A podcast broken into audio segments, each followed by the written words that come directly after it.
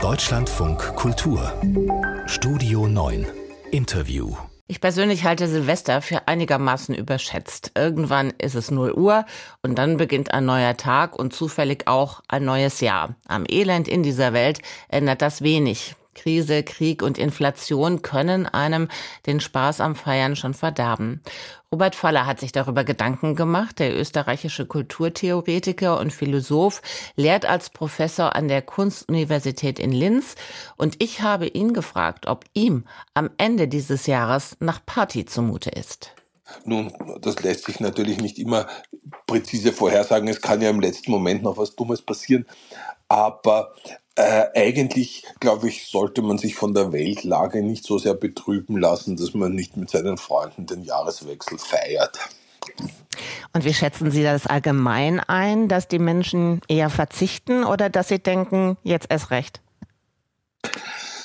Naja, ich glaube, man, was man nicht übersehen sollte, ist, äh, dass das Feiern ja gar nicht unbedingt wahnsinnig kostspielig ist. Ne? Man kauft vielleicht ein paar Flaschen Sekt und, äh, äh, und macht ein paar Brötchen und äh, die Party kann schon stattfinden. Also ähm, ich glaube, wenn man über das Feiern nachdenkt, ist man schnell verführt zu denken, das sind lauter überflüssige Dinge und nicht lebensnotwendige Dinge und die kann man auch bleiben lassen. Aber ich glaube, das stimmt nicht ganz, weil Menschen eben etwas brauchen, was sie als das Lohnende ihres Lebens empfinden möchten. Sie wollen nicht nur für den Lebenserhalt schuften, sondern sie wollen Momente haben, wo sie das Gefühl haben, jetzt gibt mir das Leben etwas zurück. Und bezeichnenderweise sind das gar nicht besonders kostspielige Momente. Wenn man Menschen fragt, wann war es so richtig toll in eurem Leben, dann erzählen sie meistens sowas wie, als wir uns an der Tanke ein paar Bierdosen gekauft haben und in den Park gegangen sind und dort auf der Wiese gesessen sind und miteinander diskutiert haben oder so. Also das kostet vielleicht ein paar Euro, ist aber vielleicht genauso ein Moment, an den man sich jahrelang gern erinnert. Welche Rolle spielt dann aber der Konsum und auch der Konsumdruck? Naja, äh, der spielt ja auch in den lebensnotwendigen Fragen eine Rolle. Also wir sind ja auch genötigt, bei allem, was wir sonst kaufen für unser Leben, sozusagen mit der Zeit zu gehen und, und da nicht zurückzubleiben hinter anderen und, und ähnliches. Aber das Feiern, glaube ich, ist gar nicht so stark vom Konsum äh, betroffen. Natürlich muss man dafür auch vielleicht ein paar Dinge kaufen, aber bezeichnenderweise ist das Feiern eigentlich oft ein ziemliches Low-Budget-Unternehmen. Sie plädieren für den Genuss, auch für den ungesunden Genuss. Das dürfte Ihr Hausarzt, Ihre Hausärztin nicht gerne hören, oder? Zum Glück habe ich einen weisen Hausarzt, der das selber ganz ähnlich sieht. Äh, denn ich glaube, was jeder gute Arzt weiß, ist, wir brauchen Gesundheit zum Leben, aber wir leben ja nicht für die Gesundheit. Wir brauchen auch Momente im Leben, wo wir das Gefühl haben, jetzt ist das Leben für uns da und jetzt lohnt sich das Leben.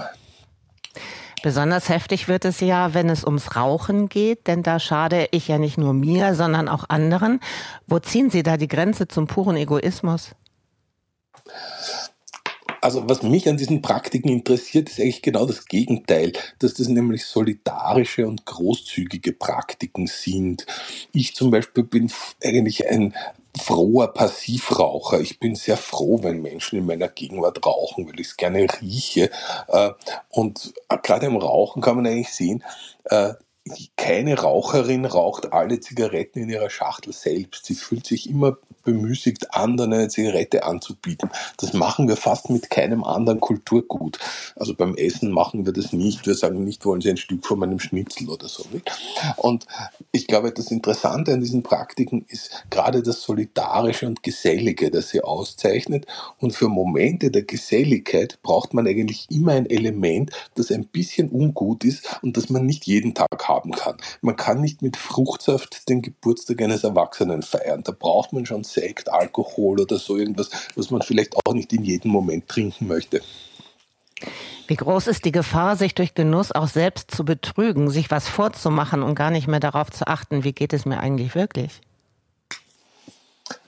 Naja, wenn wir genießen, ist immer ein bestimmtes als ob am Werk. Das muss nicht dramatisch sein, aber wir tanzen, als ob es kein Morgen gäbe, oder wir gehen spazieren, als ob wir unendlich viel Zeit hätten, oder wir denken nach, als ob wir unsere Gedanken unendlich auf philosophische Fragen verschwenden könnten.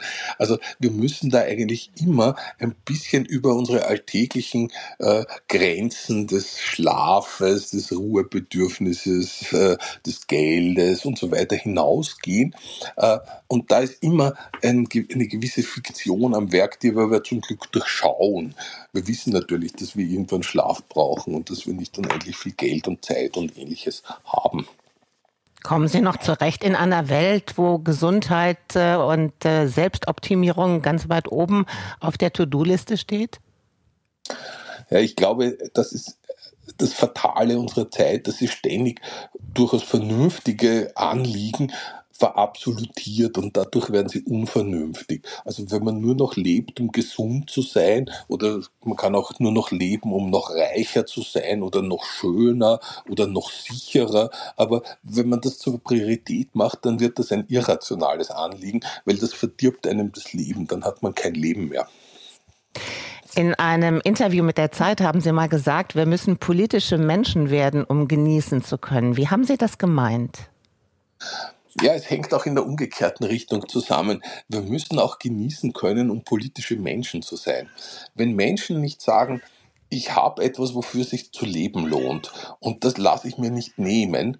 Wenn Sie das nicht haben, dann werden Sie beliebig unterdrückbar und ausbeutbar. Also wenn Menschen sich nur noch optimieren wollen, nur noch arbeiten wollen, äh, dann schuften sie ja nur noch für ihre Lebenserhaltung und, und haben keinen Moment mehr, an dem sie sagen, jetzt muss das Leben einmal für mich da sein. Und ich glaube, das ist das elementare äh, Moment einer Politisierung, dass man auf diesem Moment beharrt. So wie Bertolt Brecht die Kommunarden von Paris sagen lässt zu ihren Feinden, in Erwägung, dass sie uns nun eben mit Gewehren und Kanonen droht, haben wir beschlossen, von nun an schlechtes Leben mehr zu fürchten als den Tod das ist genau dieser Moment, dass man schlechtes Leben mehr fürchten muss als den Tod und nach dem lohnenden Leben fragen und darauf beharren muss. Was braucht es für Sie, damit es ein gutes neues Jahr wird? Einige Momente lohnenden Lebens. Soweit der Ausblick von Kulturtheoretiker Robert Pfoller in Deutschland von Kultur.